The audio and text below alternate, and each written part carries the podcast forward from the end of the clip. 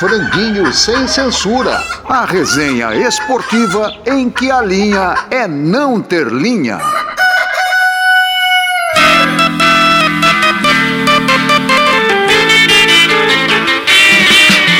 Eu vivo num dilema, não sei como parar. Eu tenho um problema, minha vida é beijar. Eu beijo qualquer uma, garota que vier. Eu vendo, troco beijos, facilito a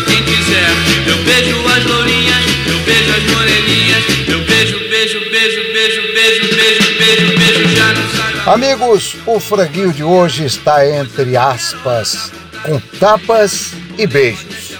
Internacional na altitude de La Paz e o Corinthians em Itaquera começando bem as quartas de final da Libertadores e Sul-Americana. Luiz Ademar e o cantinho da Série B. O beijo roubado do presidente da Real Federação Espanhola de Futebol, Luiz Rubiales, na campeã mundial, Jenny Hermoso. A primeira convocação de Fernando Diniz foi carregada de polêmica. Dói meu coração. Os brotos todos dizem que detestam solidão. E querem me abraçar, querem me beijar. Então eu beijo, beijo, beijo, beijo, beijo, beijo, beijo.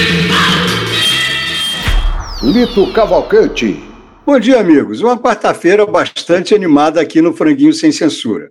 A gente abre com ótimos resultados do Internacional, ainda na quarta de final pela Libertadores, mas já um jogo à frente. Claro, são jogos de 180 minutos, mas essa primeira fase, esse primeiro encontro foi, foi jogado, foi vencido fora de casa. E o Corinthians, em casa, também dá mais um passo, ou o primeiro passo para chegar à semifinal da Sul-Americana. Resultados bastante animadores, jogos difíceis. Vamos ver o que o futuro traz para esses jogos. Outros temas que nós temos para esse programa, além, logicamente, da resenha da segunda divisão com Luiz Ademar, vamos ter também o caso do beijo da seleção espanhola do Luiz Robiales na atacante Geni Hermoso e os jogadores da convocação do Fernando Diniz. Mas vamos passo a passo. Rodrigo Gini, bem-vindo de volta depois de um longo período aí na saborosa poeira do Rally dos Sertões. Como vai, Rodrigo? Tudo bem? Aqui também conosco Ailton Amalfi. Rodrigo, como é que foi esse período lá? Rodrigo Gini. Um abraço, Lito, Amalfi, a todo mundo que acompanha o Franguinho. Foi muito interessante. O Ale Oliveira estava lá também. A gente quase que fez um franguinho na poeira, porque podia ter feito. É sempre uma aventura muito bacana você cortar o Brasil, passar por lugares. Eu, por exemplo, é, não conhecia. Né? A gente saiu de Petrolina, passou cinco dias lá, depois foi para o Crato, foi para Sobral e terminou na Praia do Preá, ali perto de Jericoacoara, que é um lugar espetacular e com toda todo o desafio da competição, né? Um rally que hoje é um dos maiores do mundo, um dos mais tradicionais do mundo. Então sempre é uma aventura muito bacana. E de volta aqui ao Brasil, o que, que você achou da atuação do Inter, que mistura aí grandes momentos, como essa vitória uh, na, na, nas quartas de final da, da, da, da Libertadores, com momentos não tão bons, na verdade, nada bons, no Campeonato Brasileiro? Pois é, Lito, Amalfi, o Inter é, tem se mostrado muito parecido com o Flamengo, é aquele time que você não sabe muito o que esperar, ele pode ser, é, é, pode proporcionar uma atuação espetacular, resultados incríveis, como também pode desandar completamente, e essa irregularidade é uma coisa que o Cudê trazia também no, aqui no tempo do Atlético, né, enquanto ele esteve no Atlético, ele não conseguia fazer o time jogar de uma forma muito linear, era sempre é, é, com mais sofrimento do que, do que o que o devido, do que o esperado, e dessa irregularidade, essa inconstância. O Bolívar vinha sendo cantado em verso e prosa, porque realmente um time que está com, com suporte do grupo do Manchester City, assim como o Bahia, né, tem feito um trabalho bastante interessante. Se a gente lembrar, é, é, mais recentemente, o futebol boliviano não tem chegado a essas fases da Libertadores, não tem se colocado aí entre os oito, entre os quatro, mas você começar com uma vitória fora de casa, é um ótimo, né, um ótimo ponto de partida, embora, como você tenha destacado, são 180 minutos, né? Aquelas, entre aquelas velhas máximas do futebol, se o Inter, né, como o Inter ganhou lá fora, também pode perder aqui dentro.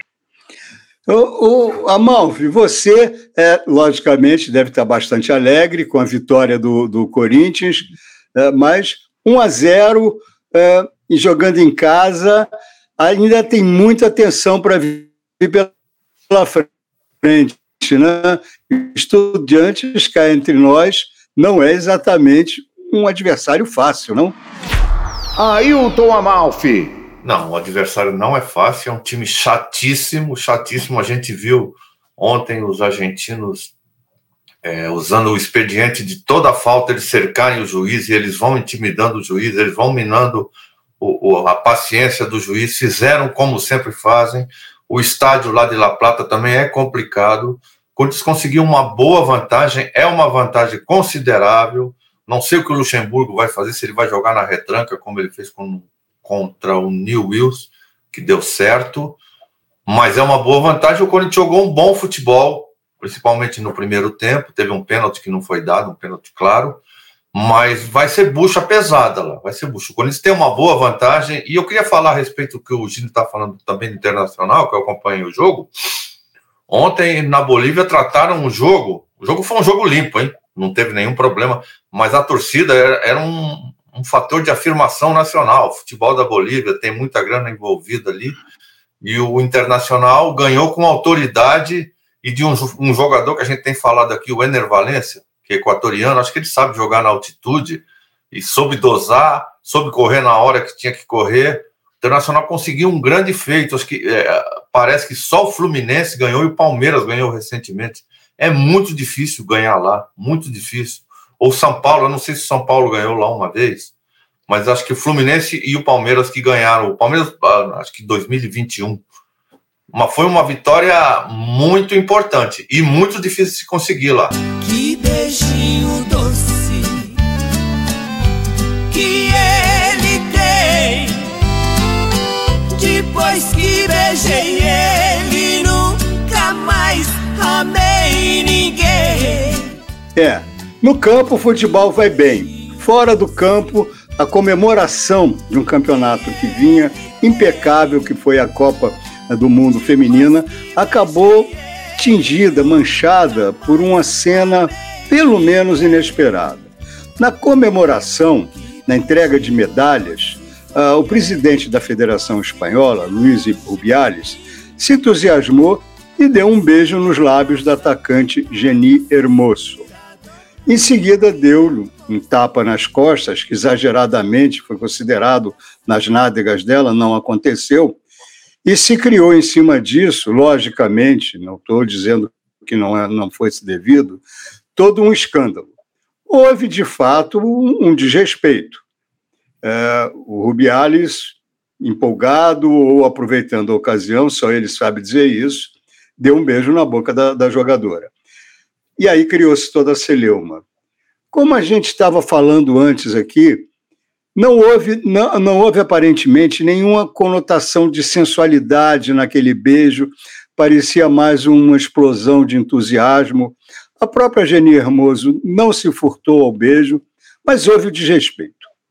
Houve o desrespeito no momento em que não cabe mais isso, e agora Luiz, o, o Luiz Rubiales está sob fogo cerrado uma funcionária dele na federação veio a público dizer de excessos, de abusos, sempre palavras, mas excessos, abusos, e esse homem agora está sendo exposto a julgamento público. Também não estou desculpando nem dizendo isso. Mas é realmente mais um caso aí de um abuso contra a mulher que é feito em público por um dirigente de futebol. Rodrigo, o esporte está fadado a esses desrespeitos, a, a, a mulher ainda, é, não que deva, vamos ressaltar, mas infelizmente pelos hábitos, a mulher ainda é desrespeitada nos meios esportivos, mesmo no mais alto escalão desse meio esportivo? Ah, Lito, muito ainda. É, a gente ouve falar e sabe de processos que são movidos contra treinadores, né, por assédio, etc.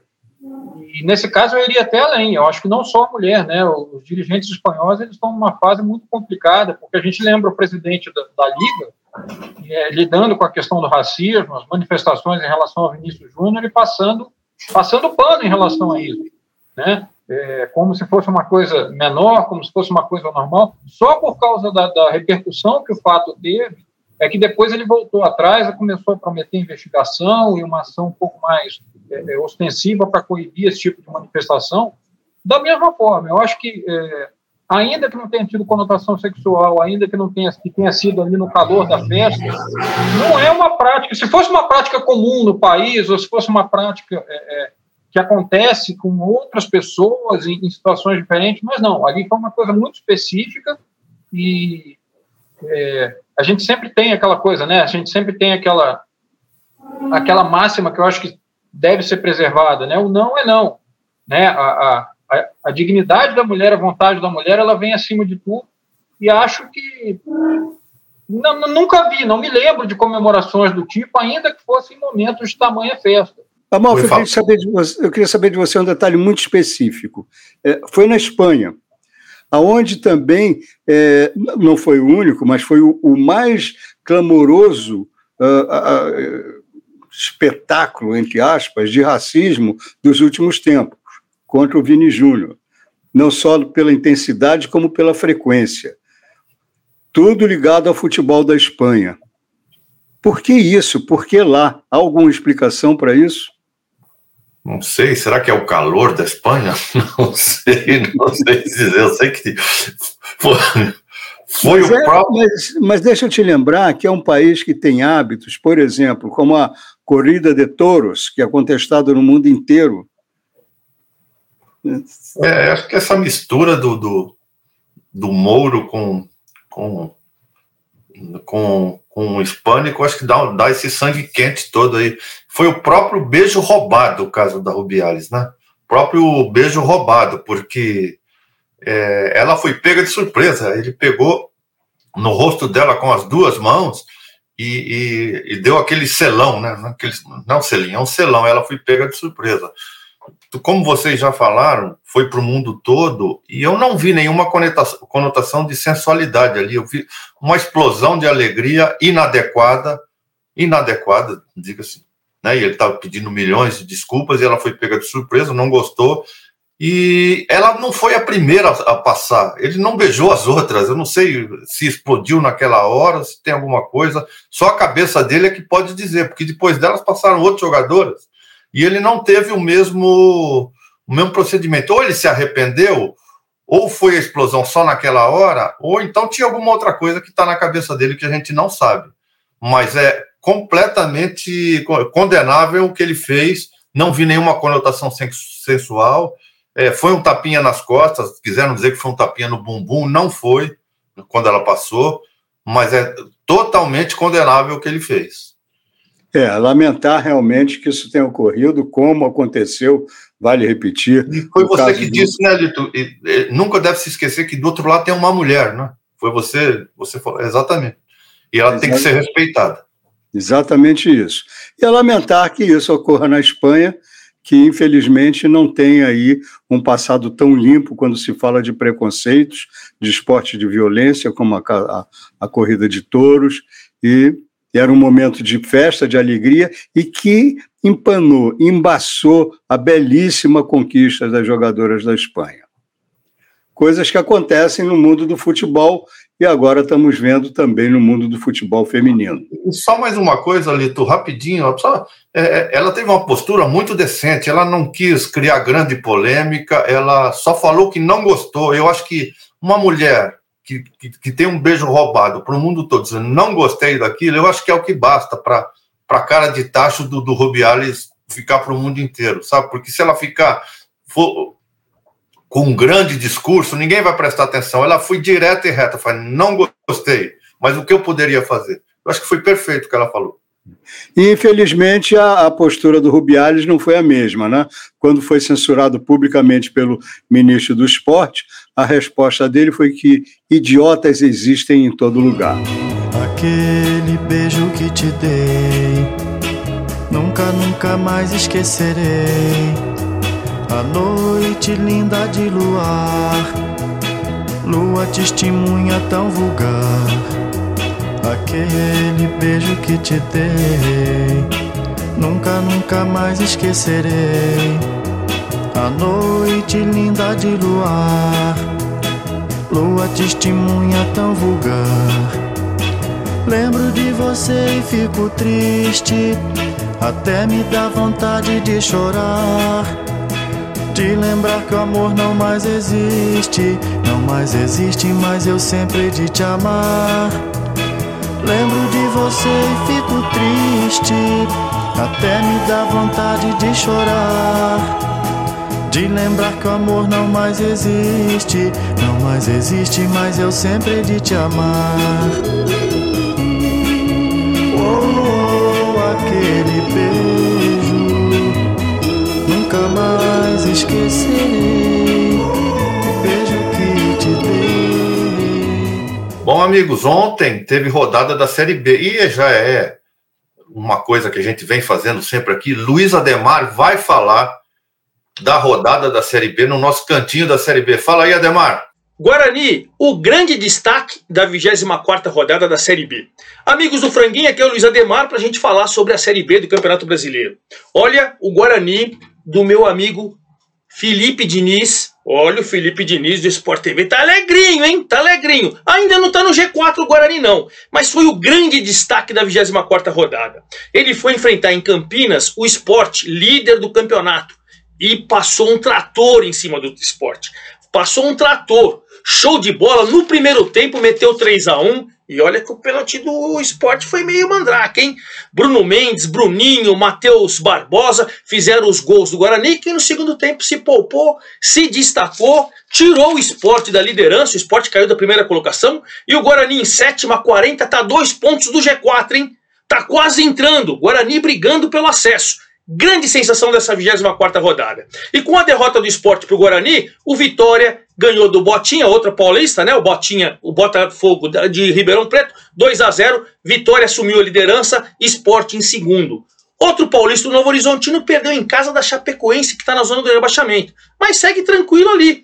O Vila Nova venceu, voltou para o G4, o Criciúma perdeu do Ituano. O Ituano passou um trator no Criciúma, 3 a 0 E o Criciúma saiu. Vitória, Esporte, Novo Horizontino e Vila. Mas olha o Guarani, hein? Guarani tá chegando, Criciúma tá na quinta colocação, Juventude tá chegando, a briga promete, tá esquentando a cada rodada dessa Série B e na 24 tivemos mudança na liderança e na quarta colocação. Lá embaixo seguem os mesmos. Chapecoense, a grande zebra, foi a Novo Horizonte, ganhando o Novo Horizontino, que mesmo perdendo está em terceiro, mas ainda está na zona do rebaixamento. Tombense, Londrina e ABC, esses aí parecem fadados ao rebaixamento. Vejam que faz quatro rodadas que a gente não tem mudança na zona do rebaixamento. Mas nas últimas cinco rodadas você tem mudança no G4. Então os quatro que vão subir é uma incógnita. Quem vai ser campeão? Outra incógnita. E olha, o que não é incógnita é que o Guarani está subindo e está brigando para subir, hein? Para ir para o Brasileirão. É isso aí, forte abraço a todos. Eu volto na próxima rodada.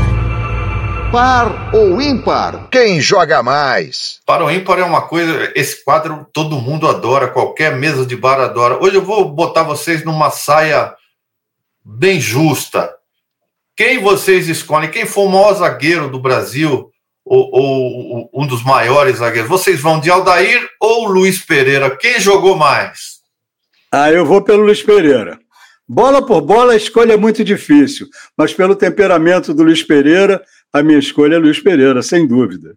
Também fico de Luiz Chevrolet, não vi jogar, mas ouvi, acho que, que um cara que né, nos anos 70 foi para a Europa, vingou e fez história, nada contra o Daí, zagueiraço, campeão do mundo, mas Luiz Pereira realmente jogou mais. É, na minha seleção de todos os tempos do Brasil, a dupla de zaga seria, infelizmente, não foi, Luiz Pereira e Aldair. Mas nos dois aí, cabeça a cabeça, por um pouquinho, por um por uma cabeça, como diria o velho tango, eu vou de Luiz Edmundo Pereira.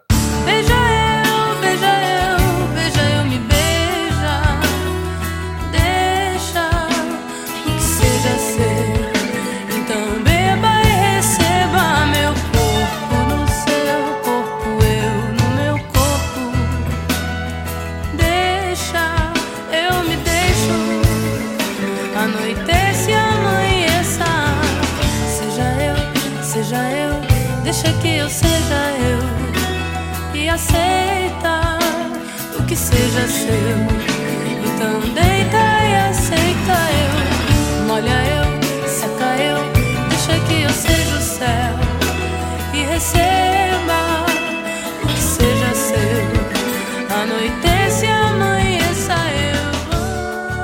Amigos, o nosso assunto final se prende à convocação do Fernando Diniz, técnico do Fluminense, agora empossado como técnico, parece que interino, né, na, na seleção brasileira, enquanto não vem o Carlo Ancelotti, ele fez a sua primeira convocação. Foi uma convocação com alguns nomes contestados, alguns, algumas ausências é, reclamadas, uh, por exemplo, a presença do Bento, o goleiro do Atlético Paraná, não que ele até não mereça, mas talvez é, Lucas Perry, do Botafogo, merecesse mais. O zagueiro Adrielson não foi chamado, foi chamado Nino, zagueiro do Fluminense. Há nomes e nomes aí que poderiam ou não ser chamados. É claro que o Bento é um, jogador, é um goleiro à altura uh, da seleção, como também o Nino tem jogado à altura da seleção. Mas são as velhas opiniões que se chocam, que se entrechocam em época de convocação. Mas uma coisa que chamou atenção é, nessa convocação do Fernando Diniz foi a presença de jogadores que fazem parte é, do grupo que tem como, como, como agenciador, como empresário, o Giovanni Bertolucci, que também é o empresário do Fernando Diniz. São sete jogadores: Wanderson, Caio Henrique, Matheus Cunha, Ibanez, Bruno Guimarães, Gabriel Magalhães e Marquinhos. São muitos jogadores. É lógico que o Fernando Diniz tem todo o direito de convocar quem ele acha que está à altura das posições para quais, as quais ele convocou. Mas ele não teria se exposto demais. Uma coisa antes de fazer essa pergunta. O Fernando Diniz, até agora, teve um comportamento ilibado. Não há nada que desabone ele no plano da ética, nada disso. Ele pode ser contestado pelo seu estilo de jogo, ele pode ser contestado por suas estratégias, por suas substituições, mas nada no seu comportamento profissional permite isso. Mas ele, pelo menos, se expôs muito fazendo a convocação de sete jogadores que co compartem com ele é, essa situação de terem o mesmo empresário. Rodrigo, é, o que, que você acha dessa atitude dele? Claro, pode ser que esses jogadores entrem, é, justifiquem toda, justifiquem o seu trabalho em campo, essa convocação, mas não é um pouco arriscado, não? Olha, Lito, essa relação entre empresário, seleção, empresário, clube é uma coisa que a gente passa, a gente vai gastar 15 franguinhos aqui, não vai conseguir é, discutir, debater, entender totalmente. Porque tem um outro lado, né? Aí eu vou pensar um pouco com a cabeça de, de tentar entender o que, que o Fernando fez nessa convocação, porque, por exemplo, o Ibanez, assim como o Caio Henrique, são atletas que trabalharam com ele no Fluminense, atletas que ele conhece bem, e é normal que, que em algumas escolhas ele procure ir para o lado conhecido.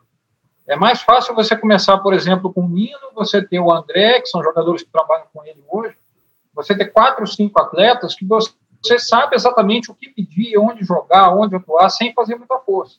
Porque todo o restante do grupo, para ele, é novidade. É, é, o ambiente de seleção, a, a, lógica da seleção é uma coisa completamente nova para ele.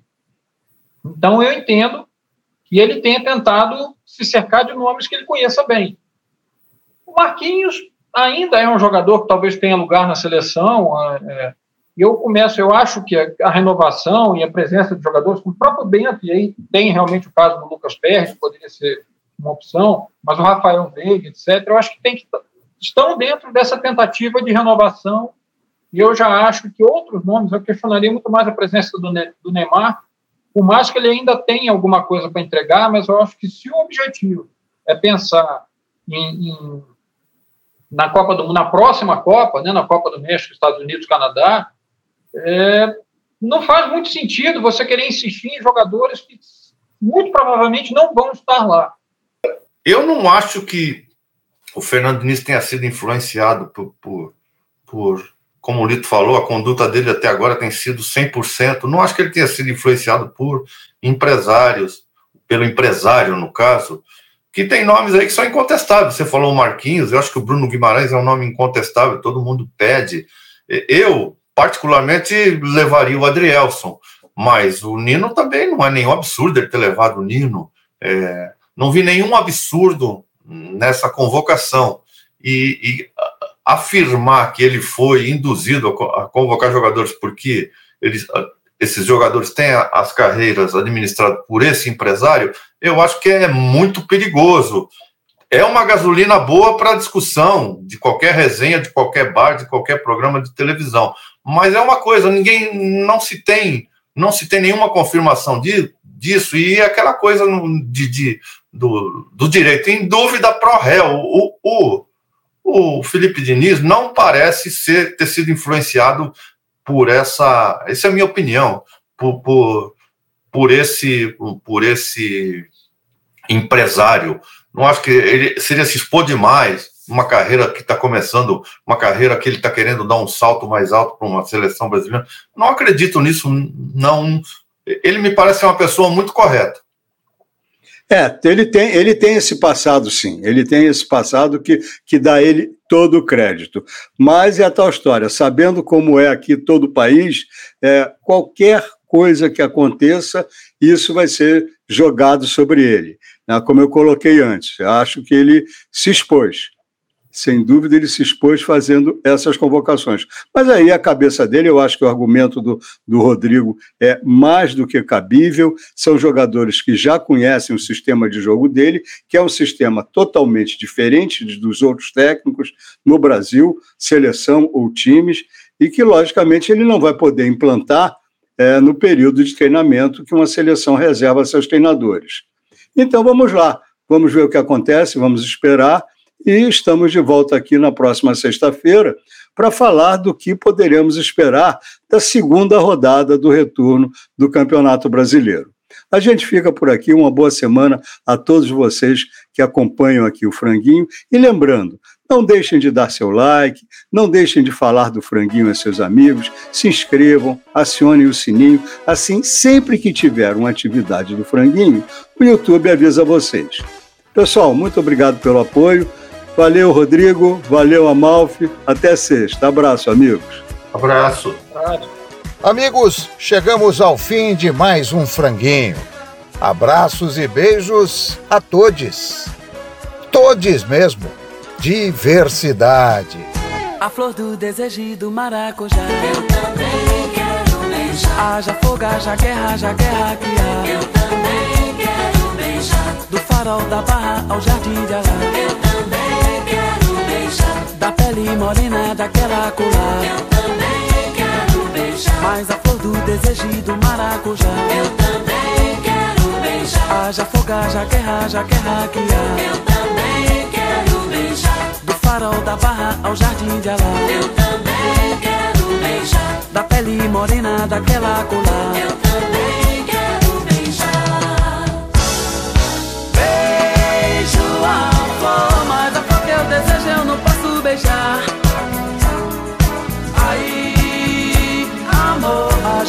haja guerra, haja guerra que há. Teu cheiro é um marinheiro do barco fantasma que vai me levar. Mundo inteiro, haja fogo, haja guerra, haja guerra que há. Festejo.